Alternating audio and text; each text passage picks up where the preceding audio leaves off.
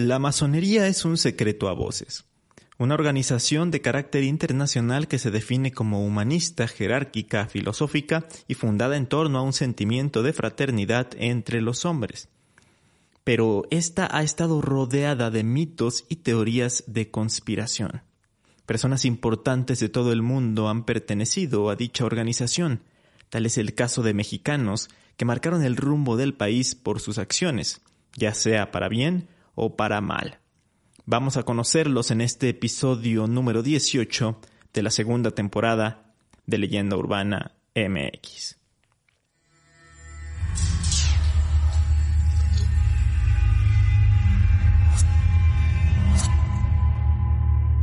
Esto es Leyenda Urbana MX con Ismael Méndez.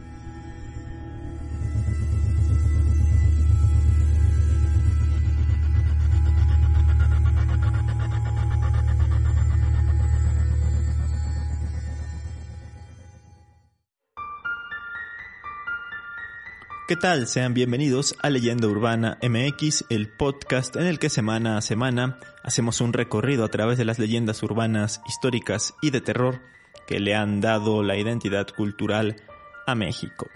El día de hoy tenemos un episodio muy interesante y que seguro será bastante atractivo para muchos de ustedes, porque está relacionado con todo esto de las organizaciones secretas pero antes que nada, no duden en ser parte de la organización secreta de Leyenda Urbana, siguiéndome en Instagram y Facebook, en donde me encuentran tal cual como Leyenda Urbana MX. Vamos a empezar hablando en general de los masones y la masonería, porque no sé si les pasa que llegan a escuchar estos términos, pero específicamente no saben qué son o qué hace la gente que pertenece a estas organizaciones.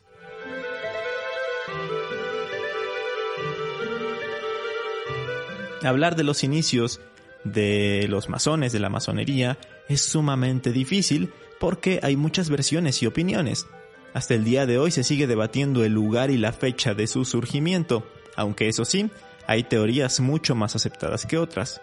Existen historias que le atribuyen orígenes místicos a los masones, que van desde Hiram Abif, el arquitecto del Templo de Salomón en Jerusalén, o a personajes bíblicos como Adán, Moisés o Noé, e incluso a los constructores de las pirámides de Egipto. Lo que sí se sabe es que los primeros masones datan de la Europa del siglo XI y eran parte de una especie de sindicatos ilegales de canteros y maestros constructores, los cuales trabajaban principalmente en la construcción de catedrales. De, de hecho, es por eso que sus símbolos son la escuadra y el compás, que son elementos que nos dan a entender que la construcción posee o poseía una importancia fundamental para ellos. Su finalidad era la transmisión de conocimiento de los maestros a los neófitos y la protección mutua de los miembros del gremio de la construcción, pues tal cual lo que, lo que hace un sindicato. Para esto empezaron a idear una serie de ritos y de normas que le empezaran a dar forma a esta organización. Así es como se empezó a establecer y así es como fue creciendo.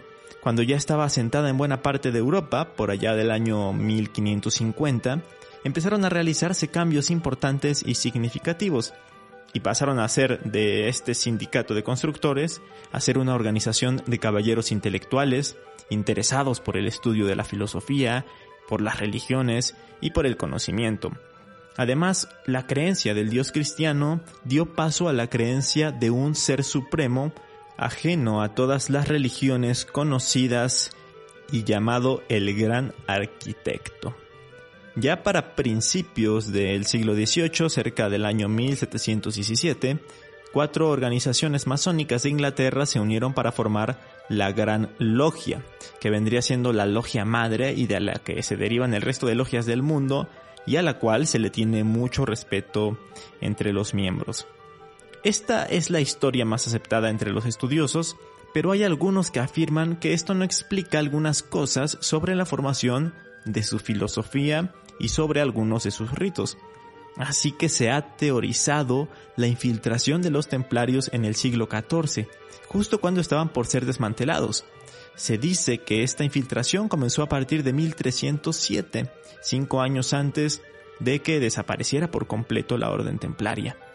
Según esto, los miembros de la orden que quedaron fueron entrando a otras organizaciones, entre ellas la de los masones, de ahí que existan tantas coincidencias entre ambas, por ejemplo, los guantes blancos en las consagraciones o algunas vestimentas hechas con piel de oveja. La masonería se organiza en dos corrientes principales, que vendrían siendo la masonería regular anglosajona, encabezada por la, por la ya mencionada Gran Logia de Inglaterra y que tiene su mayor área de influencia en países británicos, en Estados Unidos, España, Iberoamérica y parte de Europa continental. Y por otro lado, la masonería reglar continental, conocida como la corriente liberal o adogmática. Esta sigue los pasos del Gran Oriente de Francia y es la principal corriente de ese país, eh, también de, de la África francófana y algunos países de Europa continental también. Básicamente la diferencia es que en esta hay mayor libertad política, religiosa y de género, o sea que se aceptan eh, mujeres, por ejemplo. En ambas existen tres niveles o grados que se pueden alcanzar, que vendrían siendo aprendiz, que es un grado para los recién iniciados, está el grado de compañero, que es un grado intermedio en el que los masones pues aprenden la filosofía de la secta y las relaciones con el mundo exterior, y está el grado más alto que es el de maestro, y aquí pues los que tienen este grado deben participar en todos los ritos de la logia y llegan a tener conocimientos espirituales y arcanos mucho más elevados para, para la vida misma, ¿no? Em, ¿Y cuál es el objetivo de los masones? Hoy en día la masonería se sostiene como un grupo de fomento de los valores de la tolerancia, la tradición, las ciencias y las artes liberales, y también para la búsqueda espiritual. Em, se le considera como una escuela, eh, aparte de la, escuela que se puede dar eh, estatalmente o de este tipo de escuelas religiosas, ¿no? Escuelas de religión. Aunque entre los mitos y leyendas urbanas que existen alrededor de esta hermandad, se mencionan prácticas y rituales vinculados al ocultismo, a lo sobrenatural, a la alquimia o incluso se ha llegado a decir que al satanismo. Además, en diferentes momentos de la historia, la masonería ha sido acusada de conspirar y de participar en la política mundial. Y es que entre sus filas han pasado gente muy famosa, influyente y poderosa. Por ejemplo, por mencionarles algunos, está Benjamin Franklin, George Washington, Amadeus Mozart, José Bonaparte, Simón Bolívar, Giuseppe Garibaldi, León Tolstoy, Mark Twain, Oscar Wilde, Arthur Conan Doyle, Henry Ford, Winston Churchill, entre muchos, muchos otros. De hecho, se estima que hay unos 6 millones de masones en todo el mundo y por supuesto, también en México. Vi muchas cosas extrañas anoche, extrañas, tétricas, lúgubres, enfermizas y perversas y... Quiero entrar. Eh, no sabemos de qué estás hablando, Mero. Y no puedes entrar a los magios, es muy exclusivo. Oh, cielos. Teníamos una muy buena organización secreta. Los magios, ¿eh? ¿Cómo se entra? Solo hay dos formas de ganar la membresía. Ser hijo de un magio o... Oh. O salvarle la vida a un magio. En México, la masonería ha jugado un papel muy importante en diversos sucesos que marcaron el rumbo del país. Acá se habla de algunas logias derivadas de las corrientes antes mencionadas. Por un lado existe la logia yorquina y en contraparte está la logia escocesa. Estas se introdujeron en el país en la primera mitad del siglo XIX. El rito escocés se introdujo por allá del 1813 con las tropas españolas que venían a combatir a los insurgentes, esto en la guerra de independencia. Y más tarde con un grupo de liberales que acompañaron a Juan O'Donoghue, quien fue el último virrey de la Nueva España. Eh, ellos eh, después conformaron la Gran Logia de México, con el español Felipe Martínez Aragón, que era como, que fungía como gran maestre. Por su parte, el rito de York se instituyó oficialmente en nuestro país mediante tres cartas patentes concedidas desde Estados Unidos por la Gran Logia de Luisiana, también durante la Guerra de Independencia. Así es como en plena lucha insurgente contra los españoles se jugaban ya los intereses de las potencias europeas, sobre todo pues en las manifestaciones liberales representadas por la masonería escocesa y por la de los norteamericanos en las tendencias republicanas de la masonería yorquina. Ya cuando terminó la Guerra de Independencia, en 1821, se estableció con gran fuerza la logia escocesa como bandera de los intereses españoles y el yorquismo como bandera de los intereses norteamericanos, que buscaban un expansionismo ideológico y territorial que fuera congruente con la famosa doctrina Monroe que ustedes conocerán porque se hablaba de América para los americanos. Hi, I'm Daniel, founder of Pretty Litter. Cats and cat owners deserve better than any old-fashioned litter. That's why I teamed up with scientists and veterinarians to create Pretty Litter. Its innovative crystal formula has superior odor control and weighs up to 80% less than clay litter. Pretty Litter even monitors health by changing colors to help detect early signs of potential illness. It's the world's smartest kitty litter. Go to prettylitter.com and use code ACAST for 20% off your first order and a free cat toy. Terms and conditions apply. See site for details.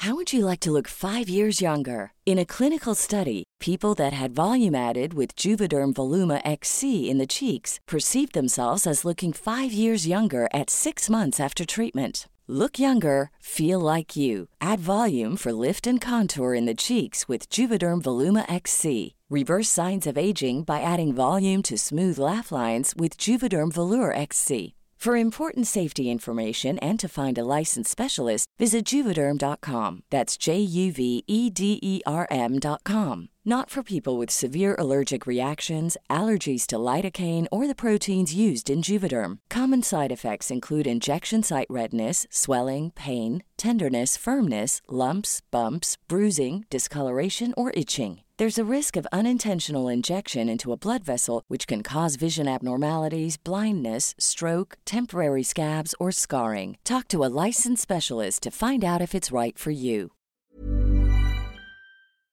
Y, bueno, mm, no solo españoles y estadounidenses eran masones en México, no únicamente extranjeros, sino que los propios mexicanos empezaron a entrar en la hermandad.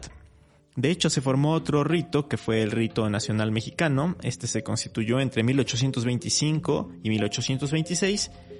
Eh, se formó como una de las logias más importantes en México y su objetivo principal era unificar a todos los masones del país, tanto a los que pertenecían al rito escocés y a los que pertenecían al rito de York. Esto para, para evitar toda intervención extranjera que quisiera influir en, en la política nacional. Sin embargo, a pesar de esto, los otros ritos no desaparecieron y de hecho siguieron en conflicto. Por ejemplo, tras la caída del primer imperio mexicano, el de, Agustín de Iturbide, que fue la forma de gobierno adoptada justamente después de la independencia, eh, cae el imperio de Iturbide em, y entra Guadalupe Victoria al poder como primer presidente de la historia de México. El caso es que aquí Guadalupe Victoria temía que la influencia del rito escocés ganara terreno, porque como lo había dicho antes, representaba los intereses españoles y lo que podía pasar aquí es que regresara la monarquía española al poder.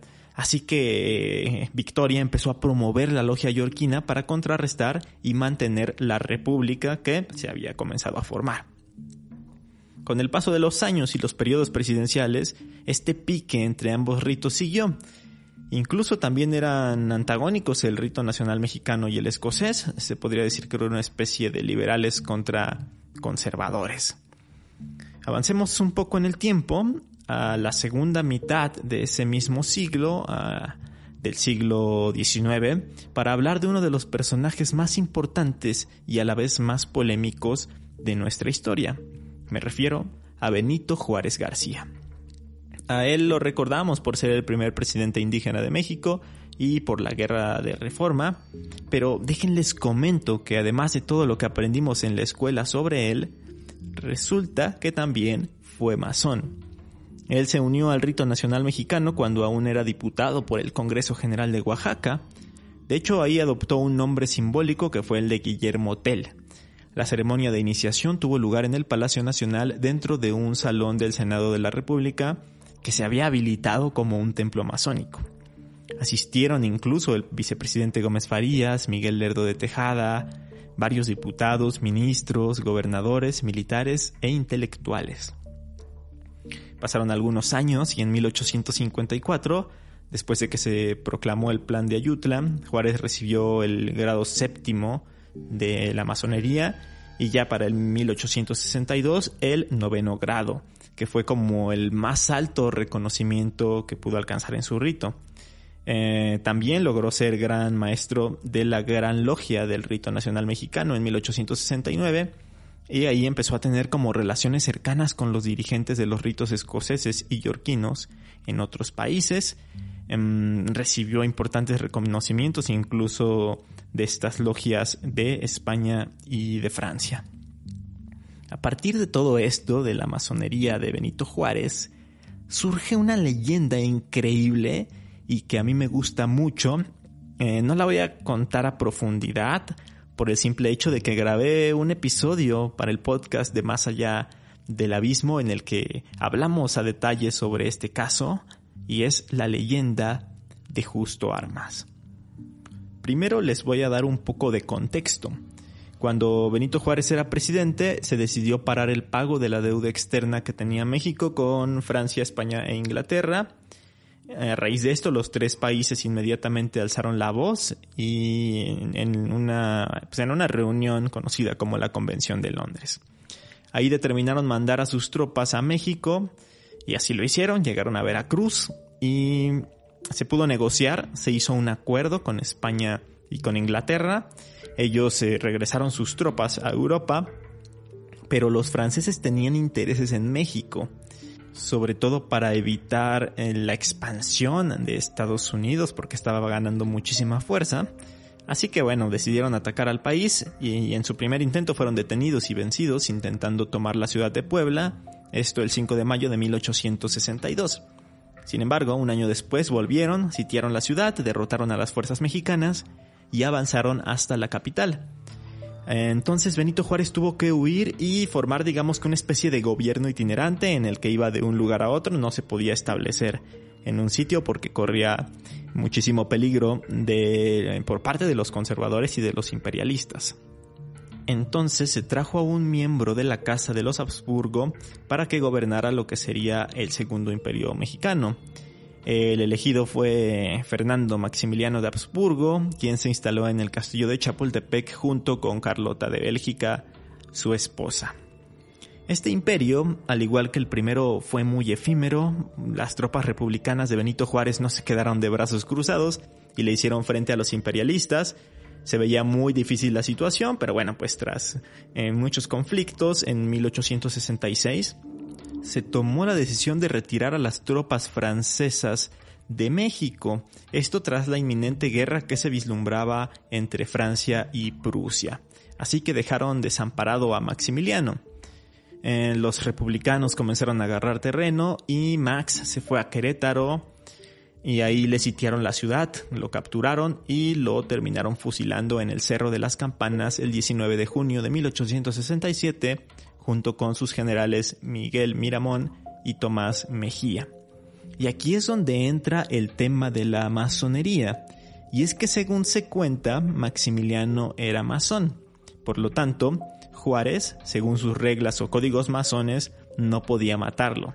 Es entonces cuando se manipuló el fusilamiento, algunos dicen que no fue el europeo quien recibió los seis impactos de bala y otros tantos mencionan que ni siquiera se llevó a cabo la ceremonia. Tomando en cuenta que sí se celebró el fusilamiento tal como lo dicta la historia, este habría ocurrido en extrañas circunstancias, pues solamente muy pocas personas acudieron a la ejecución y además fueron mantenidas a gran distancia por un grupo de soldados. De hecho, esta representación de Eduardo Manet, tan conocida, eh, que es una pintura en la que se le puede ver cómo, cómo, están a punto de fusilar a estas tres personas, pues según esta teoría tiene muchos errores históricos, porque hay un grupo de gente en la barda que se está asomando a presenciar el acto, pero se dice que en realidad no había nadie atrás de la barda que pudiera ver este fusilamiento. Otros datos que le dan interés a la teoría es que antes de morir el austriaco Maximiliano dejó indicaciones precisas para embalsamar su cuerpo, pero curiosamente los encargados de hacerlo lo hicieron totalmente mal, provocando que su piel se ennegreciera y empezara a sufrir pues descomposición. Se le tuvo que hacer un segundo embalsamamiento, pero por todo esto su aspecto ya había cambiado muchísimo, entonces ahí se empezaba a dudar de si ese cadáver en realidad era de, del emperador. Aunado a esto, el cuerpo fue entregado a sus familiares hasta siete meses después, en enero de 1868, ya que el gobierno mexicano no estaba autorizando su salida solo hasta que se les hizo una petición formal. De hecho, igual se cuenta que cuando llegó a, Austria, eh, su mamá, la archiduquesa Sofía, comentó que ese no era su hijo. De cualquier forma, como sea que haya ocurrido, ah, lo que cuenta esta leyenda es que a Maximiliano se le dio un salvoconducto para que pasara el resto de sus días bajo otro nombre y en otro país. Fue así como Maximiliano adoptó el nombre de Justo Armas y empezó una vida en San Salvador, El Salvador. Ahí se dice que llegó en 1871, que Justo Armas era un hombre culto, que hablaba varios idiomas y que estaba muy al corriente de la cultura y de las casas reales europeas. Ahí se dice que tenía un negocio, un servicio de catering de lujo, en el que se encargaba de servir banquetes en platos de porcelana con cubiertos de plata y que iluminaba las estancias con candelabros. A él cuando le preguntaban su origen decía que él era el único sobreviviente de un naufragio del que no se tiene ningún registro, por cierto, y que en medio del peligro le juró a la Virgen que no volvería a llevar zapatos si se salvaba, y por eso a Justo Armas siempre se le veía descalzo. Entre otros datos y similitudes, Justo Armas conservaba en su casa objetos que habían pertenecido a Maximiliano y que habían sido enviados desde México, como por ejemplo la vajilla que utilizaba en sus comidas.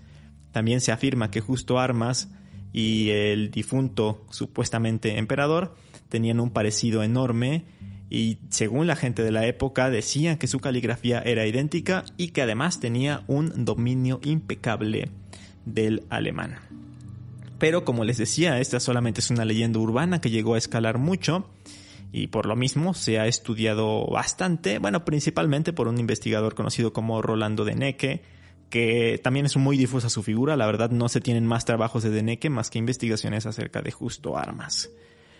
Y es que lo que causa muchísimo conflicto es que si bien cuando Maximiliano subió al trono de México en 1864, pues él fue arropado por logias masonas, él no aceptó nunca formar parte de la masonería, ni siquiera aceptó hacer la iniciación, principalmente por el estrecho vínculo que tenía la corona austriaca con la Iglesia Católica Romana, ya que el catolicismo se ha visto como un detractor histórico de los masones y de toda la hermandad.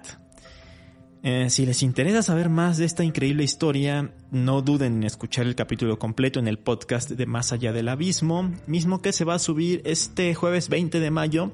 Estén el pendiente de mis redes sociales porque ahí también las voy a compartir. Eh, como les comentaba, vamos a hablar a profundidad del caso, todas las teorías, todos los datos que se tienen y también pues vamos a tener un poquito de debate eh, acerca de si nosotros creemos o no que pudo llegar a ser justo Armas y Maximiliano una misma persona.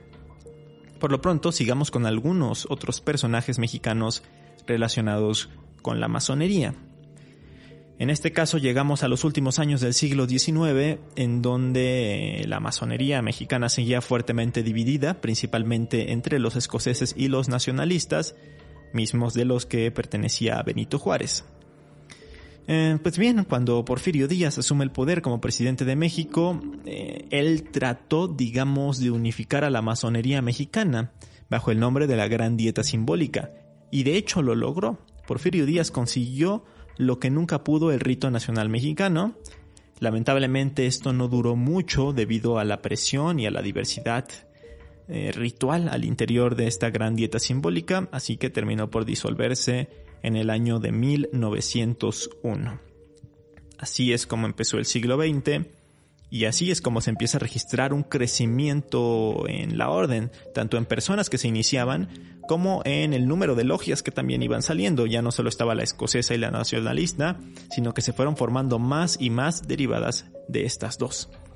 Algunos de los masones mexicanos más destacados han sido, por ejemplo, Francisco y Madero. Con él de entrada ya hay polémica, porque algunos creen que no fue parte de ellos y hay quienes aseguran que sí tuvo participación en algunas logias. Y es que Madero es un personaje lleno de misterio, ya que también practicaba el espiritismo y decía ser medium psicográfico, o sea que se comunicaba con los espíritus y en su trance escribía los mensajes que le dictaban. Ya hablaremos de esto en un episodio completo más adelante. También su vicepresidente, el vicepresidente de Madero, fue masón. Me refiero a José María Pino Suárez. Más adelante tenemos a Plutarco Elías Calles. Aquí recuerdan que les comenté que el catolicismo le hacía frente a la masonería. Pues un historiador francés llamado Jean Meyer teoriza que uno de los motivos por los cuales el jefe máximo iniciara este conflicto contra la iglesia conocido como la Guerra Cristera fue justamente el hecho de que fuera masón e incluso llegó a ser condecorado con la medalla masónica por dar rumbo a la política del país con este tipo de acciones. Después, el presidente que justamente acabó con el maximato de Plutarco Elías Calles, el mismísimo Lázaro Cárdenas, igual fue masón y alcanzó el máximo grado. Fue nombrado como muy respetable gran maestro de la logia del Valle de México en 1929. Y si nos salimos del lado de la política, ha habido otros famosos mexicanos relacionados con esto. Tal es el caso de Mario Moreno, mejor conocido como Cantinflas. Él fue recibido en la logia Chilambalama, localizada en el barrio de San Rafael en la Ciudad de México, una logia que era auspiciada por la Gran Logia del Valle de México. Al poco tiempo realizó su pase a compañero y finalmente fue elevado al grado de maestro masón y posteriormente fue nombrado grado 33 honorario del rito escocés. Y así hay muchos y muchos otros que han pasado por las filas de la hermandad. Pero si vemos detalladamente, la realidad es que aunque haya gente de todos los ámbitos como escritores, actores, músicos, etc., creo que los más destacados o más sonados son aquellos que están relacionados con la política y es por eso que hayan surgido tantos comentarios de que decisiones importantes a nivel mundial están influidas por estas, por estas logias. O sea que es, es muy coherente y muy lógico que se llegue a pensar todo esto. Aunque también tienen sus defensores.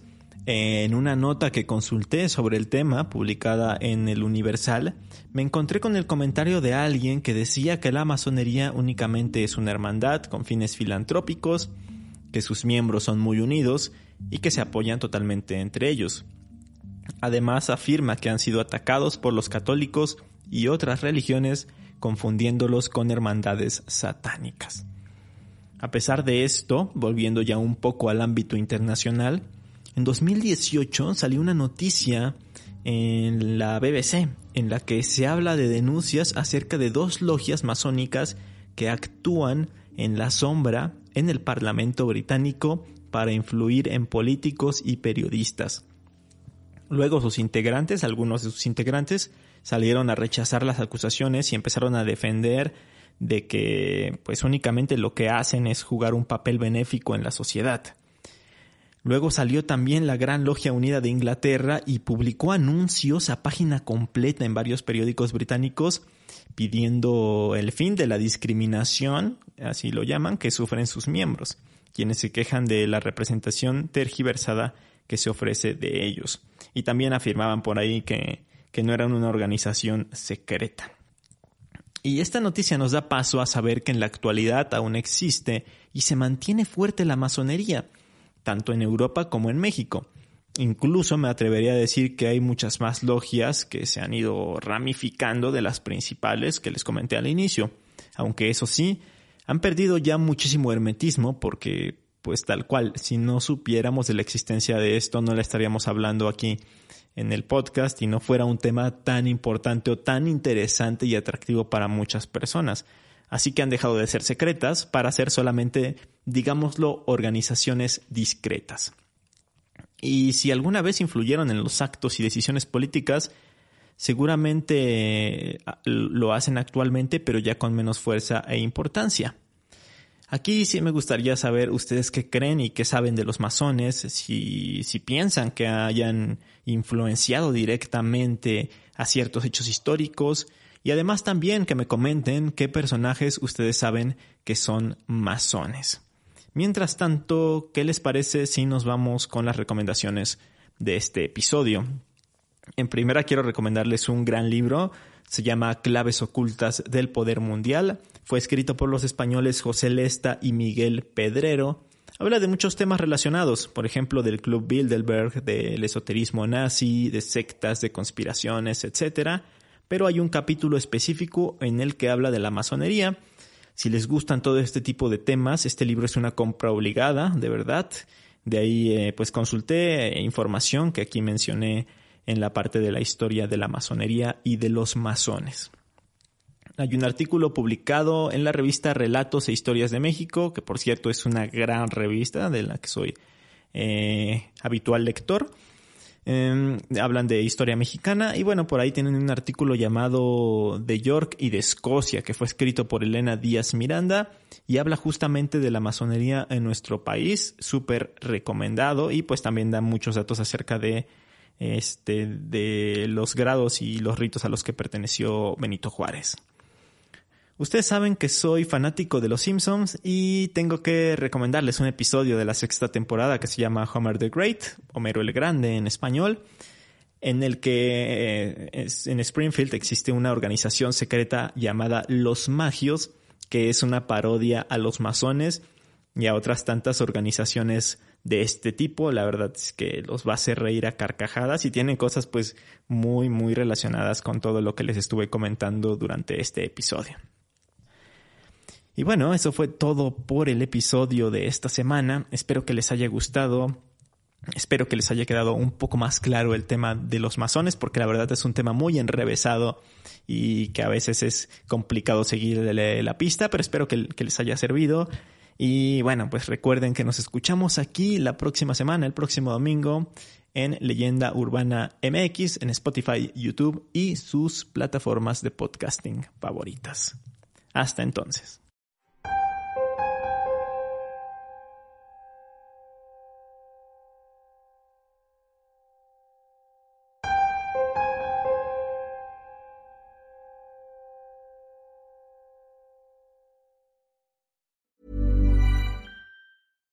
Hi, I'm Daniel, founder of Pretty Litter. Cats and cat owners deserve better than any old fashioned litter. That's why I teamed up with scientists and veterinarians to create Pretty Litter. Its innovative crystal formula has superior odor control and weighs up to 80% less than clay litter. Pretty Litter even monitors health by changing colors to help detect early signs of potential illness. It's the world's smartest kitty litter. Go to prettylitter.com and use code ACAST for 20% off your first order and a free cat toy. Terms and conditions apply. See site for details.